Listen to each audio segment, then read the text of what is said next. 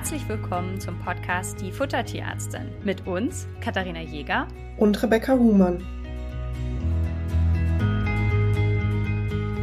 In der letzten Folge habe ich ja ganz viel über Lemon und ihre Fütterungsproblematiken gesprochen und jetzt bist du dran. Und zu dir gehört ja Thala. Vielleicht kannst du noch mal kurz was über Thala sagen, dass die Leute wissen, wer Thala eigentlich ist. Thala ist meine Mischlingshündin, die kommt aus dem Tierschutz und äh, wurde tatsächlich von einer tierärztlichen Kollegin sozusagen gerettet. Und zwar kommt sie aus, aus einer Art Messi-Haushalt, beziehungsweise ging es da so Richtung Animal Hoarding. Und die Besitzer von Thalas Mutter wollten eine Woche vor Geburtstermin die Welpen wegspritzen lassen bei der besagten Kollegin. Und die hat sich geweigert und hat es irgendwie hinbekommen, den Leuten diesen Hund, also die Mama von Thala, abzuquatschen. Und dann ist sie an eine private Tierschützerin gegangen und da wurden neun lustige Schäfer- und Mischlingswelpen geboren. Und eine davon war die Thala. Thala hatte als einziger Welpe eine ziemlich schwere Darmentzündung und wirklich eine Phase, wo es ihr nicht gut ging als Welpe, bevor sie bei mir war und auch behandelt werden musste tierärztlich, weil sie eben so schlimm Durchfall hatte. Und ja, das hat sich so ein bisschen niedergeschlagen gefühlt auf einen sensiblen Magen-Darm-Trakt bei diesem Tier.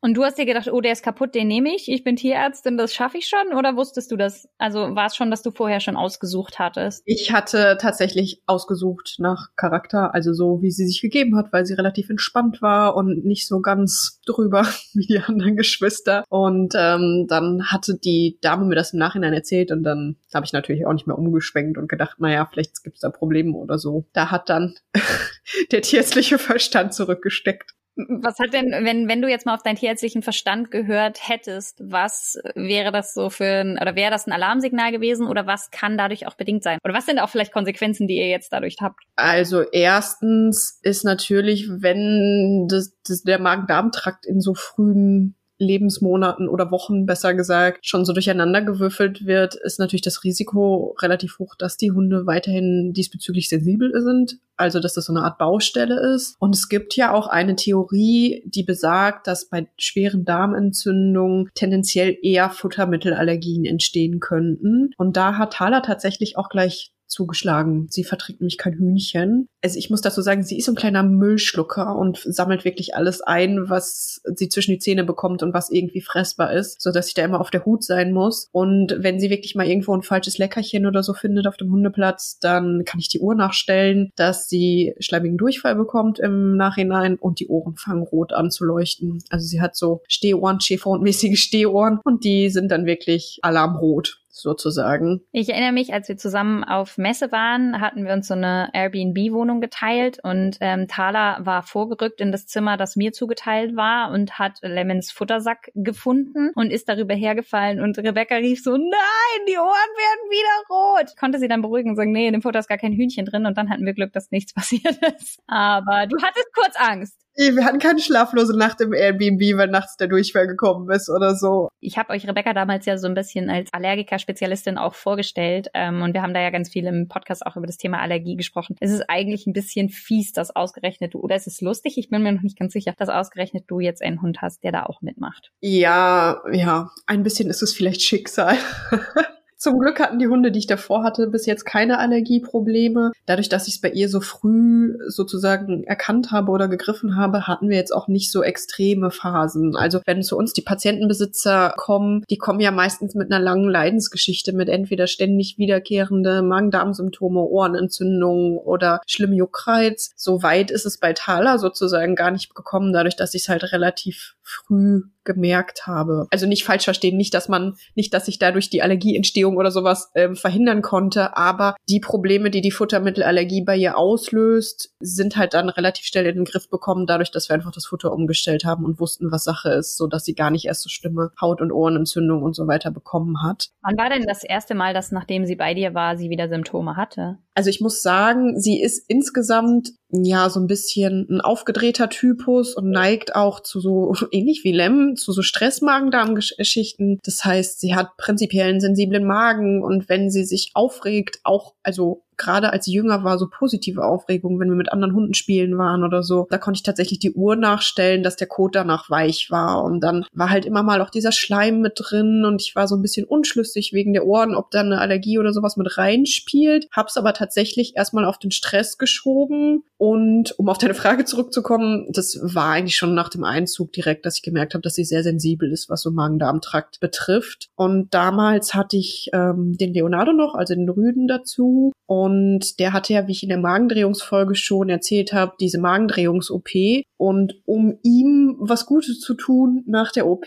hatte ich ihm Reis mit Hühnchenschonkost gegeben. Und Thala war sehr stabil vom Magen-Darm-Trakt zu der Zeit. Und dann habe ich ihr einfach von diesem gekochten Hühnchen was gegeben. Und es kam einfach der fieseste, schleimigste Durchfall und die Ohren leuchteten. Und ich war so, okay, das ist dann wohl eine positive Provokationsprobe. Genau, also seit wir Hühnchen strikt meiden, ist es prinzipiell insgesamt ziemlich gut. Und auch diese, ja, diese Stressanfälligkeit vom Magen-Darm-Trakt her hat sich so ein bisschen gelegt. Sie wird jetzt fast drei und ist insgesamt so ein bisschen in sich gruter sozusagen geworden, dass das jetzt gar nicht mehr so dramatisch ist wie jetzt bei dir bei Lemmen. Also das hat sich sozusagen diese Stresssensibilität so ein bisschen verwachsen als sie jetzt älter und entspannter geworden ist. Hattest du zwischendurch nochmal den Verdacht, ob es noch irgendwas zusätzlich zum Huhn ist? Oder achtest du jetzt einfach darauf, ganz strikt nur die Zutaten zu füttern, bei denen du weißt, dass sie es verträgt? Nee, ich war mir relativ sicher, dass es Huhn ist, tatsächlich nach dieser unfreiwilligen Provokationsprobe. Ich habe aber von Anfang an darauf geachtet, keine exotischen oder nicht viele Tierarten zu füttern, weil ich einfach durch meine Arbeit mit den Futtermittelallergien ja so ein bisschen vorgeschädigt bin, in Anführungsstrichen. Das heißt, ich wusste, dass sie ähm, da, wo sie aufgewachsen ist, hatte sie Huhn, Rind,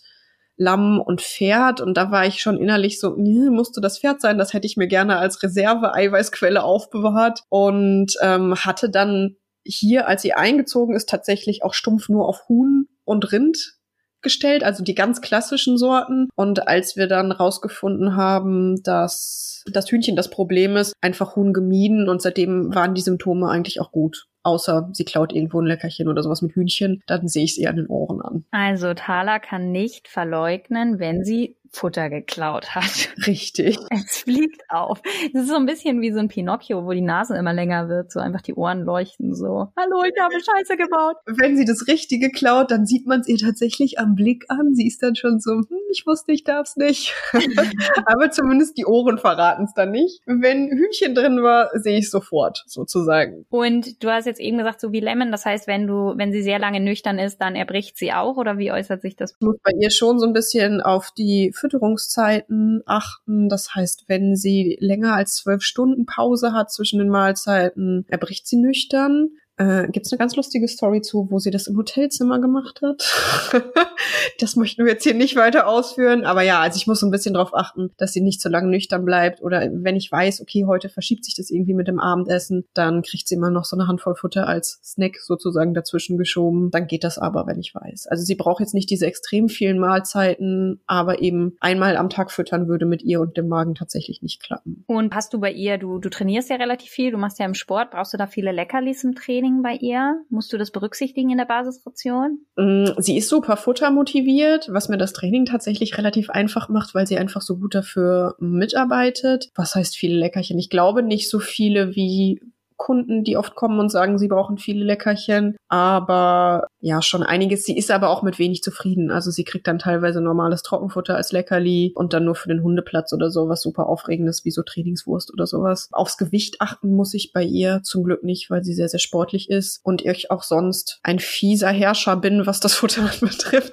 Also sie kriegt tatsächlich abgewogen ihre Portion und dann bin ich da auch relativ hart, was die Snacks zwischendurch anbetrifft. Verträgt sie alle Kauartikel? Weil das finde ich auch immer spannend, weil ich glaube, das ist vielen ähm, von unseren Hörenden gar nicht so bewusst, dass einfach manche Hunde diese Kauartikel gar nicht gut vertragen und da gar nicht so unbedingt den Zusammenhang sehen, dass ähm, immer mal wieder weicher Kot auch durch so Kauartikel verträgt sie die? Ja, ich merke tatsächlich, wenn sie die Kauartikel bekommt, ist der Kot etwas weicher und oft sind so ein bisschen Blähungen mit dabei. Also das kriegt sie jetzt auch nicht. Kriegt sie vielleicht ein, zwei Mal pro Woche. Ich glaube, wenn ich es häufiger geben würde, wäre auch das ein bisschen unangenehm für die Kohlkonsistenz. Und meine Luft. Genau, das ist zum Beispiel immer mein Tipp. Leute, wenn ihr wisst, dass euer Hund von Kauartikeln weichen Kot bekommt, dann gebt es vielleicht nicht, wenn ihr am nächsten Tag eine sechsstündige Autofahrt mit eurem Hund geplant habt. Nur so als Basistipp. Ähm, ne, also mir ist einfach wichtig, hier in dem Beispiel einfach mal darzustellen, dass halt einfach die Verträglichkeit von Kauartikeln einfach super unterschiedlich ist. Und gerade wenn ihr jetzt so einen empfindlichen Hund habt wie Thaler, dass man da halt auch ein bisschen drauf achtet und es ein bisschen im Hinterkopf hat. Aber wenn ich natürlich den Kauartikel gegeben habe und am nächsten Tag ist der Kot ein bisschen weicher und ich kann das handeln und das Gepupse ist okay, dann ist es natürlich völlig in Ordnung, sowas auch zu füttern. Aber das muss man halt auch wissen, dass es da immer einen Zusammenhang geben kann. Deswegen hat mich das jetzt interessiert, ob Thaler da alles gut wegsteckt oder du es merkst. Genau. Was vielleicht auch noch ganz spannend ist, sie verträgt Eier tatsächlich ziemlich gut. Also Hühnchen geht nicht, aber Ei geht ziemlich gut.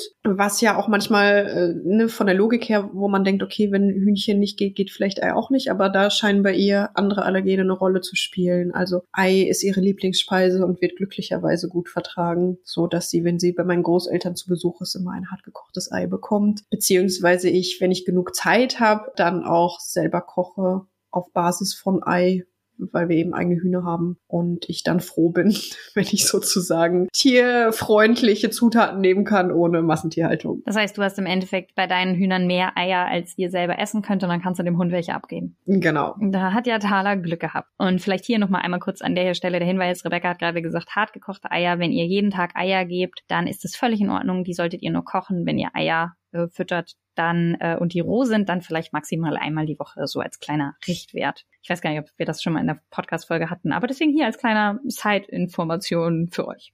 Okay, das heißt, du könntest ihr aus Ei und ein paar anderen Sachen eine schöne Ration bauen und sie wäre sehr, sehr glücklich. Das ist doch praktisch für, für Thala. Gibt sonst noch irgendwas, was du berücksichtigen musst oder haben wir alle Eigenheiten von Thala besprochen? Ich denke, wir haben alles drin. Also ich achte prinzipiell drauf, dass das, was sie bekommt, relativ leicht verdaulich ist und eben nicht so viel schwer verdauliches Bindegewebe und so weiter in dem Hund landet. Aber eben mit den passenden Zutaten und dem passenden Fütterungsrhythmus haben auch Thala und ich uns relativ gut eingegroovt, sodass bei mir zum Glück Glück lange nicht mehr die Situation war, ich mache die Tür auf und es riecht nach Durchfall, so wie das, was du letzte Folge erzählt hast. ich hoffe ja immer so ein bisschen, dass die Leute diesen Podcast nicht beim Essen hören oder so oder sie sehr hart gesotten sind. So, das äh, ja drücke ich ihnen immer selber so ein bisschen die Daumen. Naja, das ist das Risiko, wenn man mit Tierärzten beim Essen kommuniziert, egal ob live oder über Podcast, da kommen dann schon mal unappetitliche Geschichten auf den Teller sozusagen. Das stimmt wohl, damit muss man wohl rechnen. Aber bei uns kommen natürlich eigentlich eher nur sehr appetitliche Sachen in den Napf, so dass Lemon und Thaler sich da eigentlich nicht beschweren können, gut versorgt sind. Und ich finde ehrlich gesagt, ich muss auch sagen, meine eigene Entwicklung finde ich da so spannend, weil man halt irgendwie so, weißt du, damals, als ich Nala gekauft habe, das ist ja auch schon ein paar Jahre her, da hatte ich einfach das gefüttert, was die Züchterin gemacht hat und hat das irgendwie so übernommen, ohne das zu hinterfragen. Und es ist irgendwie so spannend, wie sich mit der Zeit der Hunde die eigene Fütterung dann irgendwie auch verändert und man da sein Wissen einfließen lässt. Und ich finde es schön, je mehr ich über Futter weiß, desto wohler fühle ich mich auch mit dem Thema. Und ich bin mega happy, dass wir mit diesem Futter-Podcast auch ein bisschen was an die Leute weitergeben können, damit ihr dieses Gefühl auch irgendwie irgendwann habt. Damit die nicht so dastehen wie wir. Ne? Ja, wenn ich so mich zurückerinnere, bei dem ersten Hund bin ich, glaube ich, auch lustig durch den Zooladen äh, gelaufen und habe gedacht, ach, das sieht lecker aus und das und war so ein richtiges Werbeopfer, würde ich sagen, und habe irgendwie querbeet alles ausprobiert, wo ich heute, wenn ein Kunde zu mir kommen würde mit der Fütterungsvorgeschichte, wahrscheinlich so, oh mein Gott, ohne Sinn und Verstand einfach alles ausprobiert. Das war ich. Und dann ähm, habe ich genau bei dem Leonardo äh, angefangen, klassisch zu barfen habe aber gemerkt, dass er damit nicht so zurechtkam. Also er kam wirklich tatsächlich auch besser zurecht mit einem gewissen Kohlenhydratanteil. Dann hat er was Bekochtes bekommen und dann, ja, irgendwie macht man ja so eine Entwicklung durch. Und ja, Thaler wird bekocht, wenn die Zeit ist und sonst kriegt sie eine Mischung aus aus Reis und Gemüse tatsächlich, äh, was immer relativ schnell zum Zubereiten geht und ein Trockenfutter damit reingerechnet. Also leider ist auch da die, die Zeitgestaltung nicht so ähm, perfekt, wie ich mir das wünschen würde. Aber ich denke, das zeigt auch, dass man eben auf viele Weisen die Hunde gut füttern kann. Ich wollte gerade sagen, wieso sagst du leider? Ich finde, das ist ganz wichtig, dass halt jeder auch die Fütterung findet, die zum eigenen Alltag irgendwie passt und dass man das halt auch irgendwie berücksichtigen muss. Mich nervt immer so ein ganz bisschen dieses, weißt du, wenn Leute auf dem Hundeplatz irgendwie schräg angekommen werden, du fütterst nicht das und das, Leute füttert das, was zu euch passt. Und ihr seht, Rebecca und ich sind jetzt hier Expertinnen in dem Gebiet, aber trotzdem füttern wir auch unterschiedlich, weil wir auch manchmal unterschiedliche ja, Situationen haben. Und da gibt es jetzt kein richtig oder falsch oder die eine Fütterung Fütterung. Und äh, deswegen finde ich das immer ganz spannend und deswegen hoffe ich, dass es den Leuten ein bisschen mehr Einblick hinter die Kulissen gibt, wie wir das eigentlich machen und wie wir unsere Hunde so ein bisschen füttern und welche Probleme wir auch mit der Fütterung mit unseren Hunden haben in unserem Bereich. Genau. Damit sage ich bis dahin. Bis dann.